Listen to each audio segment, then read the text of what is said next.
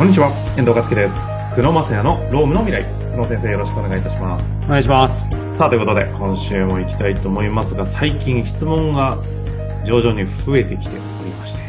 はい。ということでですね、今日は、えーご質問、ちょっと行きたいなと思っているんですが、えっ、とですね、この質問は42歳の方ですね。ちょっと、それ以外わからないんですが、早速紹介させてください。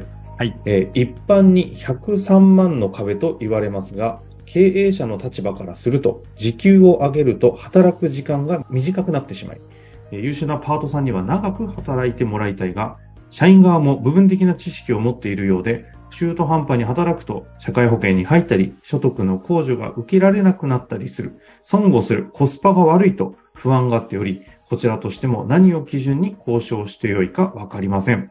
このあたりについて何かご指導お願いいたします。こうはいいう漠然としたとこもあるみたいですけどね。はい、本当によくある質問ですね。あのですか？はい。もともと今あの、こう、103万の壁とか、うん。あと、130万の壁とか？壁とか、なかなかややこしいんですよ。去年の10月からですね、法改正がありまして、おう101人以上の会社に関しては、はいはい。うん社会保険加入のルールが変わりまして、はい。今106万円の壁っていうのもあるんですよ。また壁増えたんですか？そうそう、そうなんです、そうなんです。だから、まあ、ひつまあ、一番わかりやすいのが、まず、あの、社会保険に入るか入らないかっていうところが一番の大きなポイントかなと思ってまして、うんうんうん。基本的にはまず、週30時間以上ですね。一般的には。あの、中小企業ですね。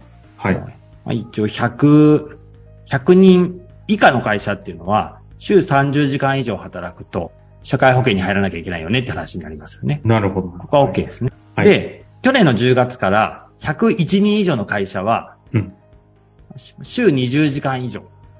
お、10時間も減ったんですか？そうなんです、そうなんです。はい。で、まあ、ちょっと要件がいろいろあるんですけど、は、はいまあ、月の報酬が8万8千円以上で、まあ、学生でないとかっていう要件はあるんですけど、まあ、大体今日学生の話じゃないと思うんで、まあ、単純に101人以上の会社は、まあ、週20時間以上働くと、雇用保険も社会保険も入らなきゃいけないよっていう基準になるので、なるほど。だから要は社会保険に入るか入らないかみたいなところが、まあ一つの大きな、なんか、ポイントになってるんじゃないかなと思います。今なので101人以上だと20、週20時間。そうじゃなければ、それ以下だ、以下、未満。以下ですかね ?100 人以下。そうですね。以下か。100人以下ですね。はいえ？30時間ってどんな感じですか？肌感で言うと。1日に大体パートさんって？1日5時間うん。で、週5来ても25なんで、6時間ぐらい働く人ですね。だから、結構働きますね。と9時3時みたいな人が多いんじゃないですかね。9時6時の会社で、1時間途中で休憩して、みたいな。なるほど。ああ、イメージだいぶわかりました。でも、もう毎日出勤してるようなイメージですね。そうですね。だからかなり中小企業で言うと働いてる人じゃないかなと思ってて、なるほどで、多分おそらく質問の意図とすると、うんうん。あの、もう、もう、もう一個、まあ、壁っていうのが、あの、扶養控除って呼ばれるような、一つその、あまあ、103万円以下っていうのは、あの、逆に言うと、103万円っていうのは、あの、まあ、住民税は一応課税されるけど、みたいな。あ。うん、で、まあ、所得税が非課税になるラインなので、まあ、ここがポイント。103万が。103万がですね。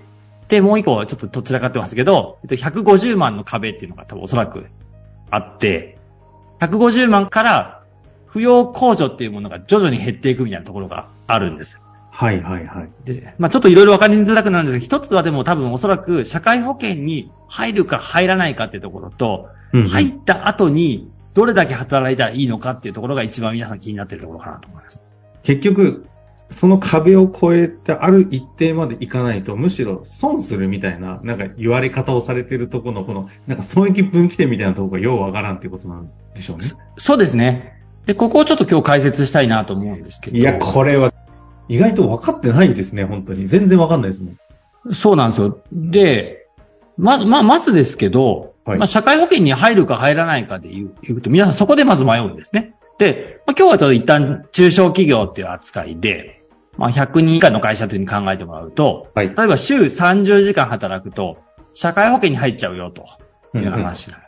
そうすると、まあ、普通に考えると今まで社会保険料引かれてなかったものが、社会保険料引かれるので、あ従業員の人はあなんとなく負担が増えたなって感じるし、うんうん。まあ会社の方も社会保険って折半なので、社会保険かかるから、なんとなく従業員にコストを感じるなって思うわけじゃないですか。そうですね。だから、会社の方も、まあ、週20、週30時間以上働くと社会保険にいなきゃいけないので、25時間ぐらい働いてもらおうみたいな話になり、で、あの、迷ってると。で、あの、まあ、ここなんですけど、一つよく言われてるのが、まあ、社会保険入ってしまったらとか入ることになれば、一般的にはやっぱり170万円ぐらいのところが、分岐点。分岐点で一般的に言われています。それは所得税の面とかの、とか住民税のところが一番大きいかなと思うんですけど、逆に言うと、だから200万以上稼げるんだったら、僕はどんどん働いていっちゃうた方がいいんじゃないかなと思って。社会保険加入前提で働いちゃえばいいんじゃないかと。やっぱり、あの、いろいろ理由はあって、まず経営的な観点で、今日質問の回答から考えると、もし僕が優秀な人だったらですね、よく経営者の方から相談を受けて、この人優秀だから、あのこう時給上げてあげたいんだけど上げられないって言うんだけど、もう僕はもう思い切って上げちゃった方がいいかなと思ってて。うんうん、で、もし上げて、本人がそれでも短い短い方がいいって言うんだったら、別にもうその、それはそれで諦めて、新しい人を雇用していくと。それでもやっぱり時間あたりのパフォーマンスは高いので、あの会社に残ってくれる可能性がすごく高まるので、非常にいいんじゃないかなっていうのと、あと逆に思い切ってあげれば、その人も振り切って働こうっていう意思が働くので、うんうんうん。よりなんかこう、明快になるというか、もう突破して次に行くぞみたいな話になるので。あだからその、社会保険がかかるかかんないとかっていうよりも、その方がパフォーマンス高くてそれだけの評価なんだったら、もう普通に払ったらいいんじゃないかと。そう、もう払うべきなんですよね。だからこう、そんなことを考えるよりは、もうとにかく払うと。なるほど。論点がそっちなわけですね。そうですね。で、もう一個これだと、まあ、社会保険の重しっぽくないよねって話になっちゃうので、はいはい、はい、まあ、社労士的な観点からいくと、あの、社会保険は僕すごく入った方がいいなと思ってて、ほうほうほう。なんとかなんか社会保険って損するってイメージないですか？いや、めっちゃありますよね。だって、給与明細のところにや、やたら引かれるもの、経営者側からしたら、なんか、やたら無駄に折半させられてるものみたいな。両者、なんか、損してる気分っていうのはある気がしますよ。そうですよね。あの、もともと厚生年金って、厚生年金保険って名前なんですよ。うんうん。で、実はあの、結構保険的な機能が割としっかりしてるんですね。だから、まあ、そういう観点で、例えば厚生年金に入るとですね、一つがまあ、老後の年金が増えますと。まあ、これどれぐらい増えるかちょっとこの後話しますけど、すごく僕優秀だなと思うのは、一個、障害厚生年金っていうのがあるんですけど、もし障害なんかを負った時に、まあ、いろんな保障が受けられるっていうところと、うん、うん、もう一個、遺族厚生年金っていうのもあるんですよね。ほう。なんかあった時に、まあ、遺族に対してお金が残せるよっていうところと、あと、社会保険に入るともちろん健康保険にも入りますんで、傷病手当金。うんうんうん。あと、出産手当金。うん。っていうものが、まあ、もらえるじゃないですか。うん。こういったものを踏まえると、やっぱりその保険っていう観点で考えればですね、かなり、特にあの、よく、そんなのは民間の保険で賄うからいいよって言うんですけど、もうそんなそんなレベルじゃなくですね、やっぱり全体で、で、まあ、相互扶助って言ってですね、保険料一括で政府が集めて、まあ、あの、一人一人団体保険みたいなものなので、うんうん、国全体の、まあ、かなり保証は手厚いのかなと思うので、まあ、そういう観点で考えれば、そんなにめちゃくちゃコスパが悪くないかなとは思いますけどね。これなんか今日の回だけで全部聞ききれなそうだなって感じがするんですが、あの、はい、社会保険加入、今、あれですね、社会保険、社会保険の中にいっぱいある中のその厚生年金を考えたときに、合ってます？合ってます、合ってます。と、健康保険もまあ合わせて。はい。そうですね、合わせてと。はい。で、今おっしゃってくださった、例えば障害厚生年金とか遺族厚生年金とかっていうのがあるっていうのは、例えば今の話で、この優秀な30時間超えぐらいになりそうな方、時給上げます。社会保険も加入だと。なりました。で、例えばじゃあ仮にでもパートさんなんでもしかすると、1、2年とかで辞める可能性もあるじゃないですか。そうですね。うん。いや、めちゃくちゃそうやって障害厚生年金とかのってメリットあるんだよっていうのって、あの、その入ってる間だけそれともなんか将来的にこの辺がよく分かってないんですけど。あ、これなんか説明すると複雑なんですけど、基本的にはやっぱりあの、遺族系のものが入ってる間だけですね。基本的には。あの、ちょっとここね、かなり深いところになるので、あなるほど別の回でやった。あまあでも、いろんな要件がありますけど、基本的に入ってる時の保証っていうふうに考えた方が、まあ、よりシンプルで、それ以外の例外っていうのはあるっていうね。あ、なるほど。基本的にはその入ってる最中にいろんな手厚い総合補助の保険がバッと積み上がるとって守られるので、当然そういう観点で言うとめっちゃメリットはあるよねと。そうですね。もう一個いいですか、質問。はい。週、え、この方の今回のご質問は、時給を上げると、あの、なんか損とかな、なっちゃうよというふうになるので、どこを基準にして交渉すればいいんだろうかっていう話だったと思うんですが、はい。週30時間を超えると、えっ、と、加入しなきゃいけなくなる。ここがね、すごい複雑でこ、の労働時間と、あと、きその、総、総額でいくらなのかっていう、ここの、この両者がよくわかってないんですけど、関係が。でまずですね、会社から見るとめちゃくちゃシンプルなんですよ。会社から見ると、労働時間だけなんですね。はいはいはいはい。あ、でそうなんですね。そうなんです、そうなんです。だから会社から見て、まず100人以下の会社であれば、週30時間以上働かせたら、もう収入関係ないです。もう、強制的に社会保険入れ入れなきゃいけないんです。はいはいはいはい。で、101人以上の会社に関しては、あの、週20時間以上働いて、、あくまで時間なんですね。はい。で、8万8000以上稼いでたら、まあ、ほぼ、ほぼ100%ですよ。もう週、あの、ほとんど入れなきゃいけないっていうような形で。だから会社側は時間だけなんです。時間だけ。で、やたややこしいのが、働く側からすると、はい、旦那さんの扶養に入れるかどうかは、これはもう収入の問題になるんです。そうかそうか。うんうん。うん。っていうような話ですね。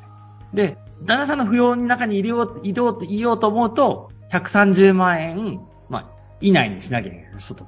ここが、要は130万の壁って出てくる、そうです、扶養の話なんですね。そうなんです、そうなんです。え、ちなみにこの点において今度は103万の壁っていうのは、どこ、どこの部分に当たるんですか？103万は、その、扶養に、あの、旦那さんの例えば扶養に入りますと。扶養に入ってて、本人も、あの、所得税がかからないし、うん。あと旦那さんの、まあ、配偶者控除っていうものが、はい旦那さんの年収にはよるんですけど、マックスに受けられるっていうのがこれ103万です。なるほど。なるほど。あ、そこが103で。はい。で、130がこの扶扶養、はい。控除が受けられるか。そうです。そうです150万の壁が？150万の壁は、また大変なんですけど、あうんの、基本的には、あの、まず社会保険は外れなきゃいけないんですよ。だから150万ぐらい一番なんかちょっと難しい立ち位置ではあるんですけど社、会保険を外れなきゃいけない。ああの、えっ、と、健康保険と、だ旦那さんの扶養に入りますよね。旦那さんの保険証の中に入れなくなっはちゃう。いはいはい。そうするとあなるほど、なるほど。会社で社会保険に入れなければ、国民健康保険とありますね。国民年金に自分で入らなきゃいけないっていうラインなんですよ。こいつが150万。あと130万超えて、で、この150万からは、あの、配偶者控除っていうものが徐々に下がっていくんです。ああ、そういうことか。うわーあ、そう、うん結局だから、どこ、どこの観点で取るかって話で、そういうのをバクッとなく、もう、こっからっていう基準が170超えたら、もう、もう、あとはもうやっちゃいなっていう領領域なわけですね。そそうです。だからちょっともう、シンプルに会社側からだけちょっと今日は見てみようかなと思ってて、はいはいそう。すると従業員に長く働かせるか、短くするかっていうところのラインが、まあ週30、一般的な週30時間以上働けば社会保険に入れなきゃいけないので、なるほど。で、入ったその方が、もうとにかくは働いたら、その人に説明することとしては、いや、健康保険と厚生年金ってこれ保険の意味合いもあるから、すごくいいよと。あの、やっぱり何かあった時に保証は手厚いよっていうことと、で、とにかく170万超える以上働けば、おそらく世代、世世帯の手取りは増えるよっていう説明でいいと思うんですけど。なるほど。それにプラス、まあ、年金っていう話もあるんですけど、例えばですけど、あの、まあ、200万ぐらい、こう、あの、稼ぐと、年収で。うん、そうすると、まあ、どのぐらい年金増えるのと。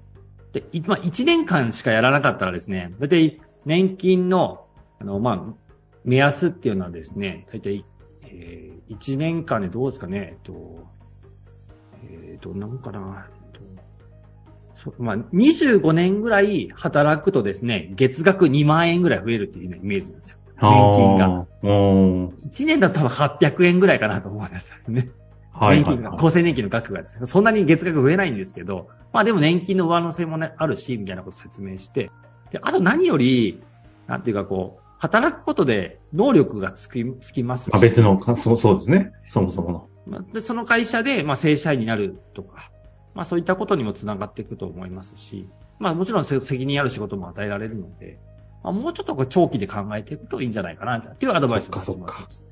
じゃ、どちらの立場に立つかによって考える検討のポイントが違うんだけど、会社側からすると、あくまでその週30時間で101以上だと週20時間どうかっていう観点であって、さっき出てたこの103万だ、130万だ、150万だとかっていう壁は、その、働いてる労働者労働者の皆さんのたために、ちょっとどこまで考えて一緒にあげるかっていうところを、状況に合わせて、家族とかの状況を踏まえて考えてあげなきゃいけない部分っていう受け止めなんですかね。そうですね。で、そこをとにかくやっぱシンプルに会社側は解説してあげないと。なるほど。それが先ほど最後の方に、ちょっとギュッとまとめていただいてくださったところだと。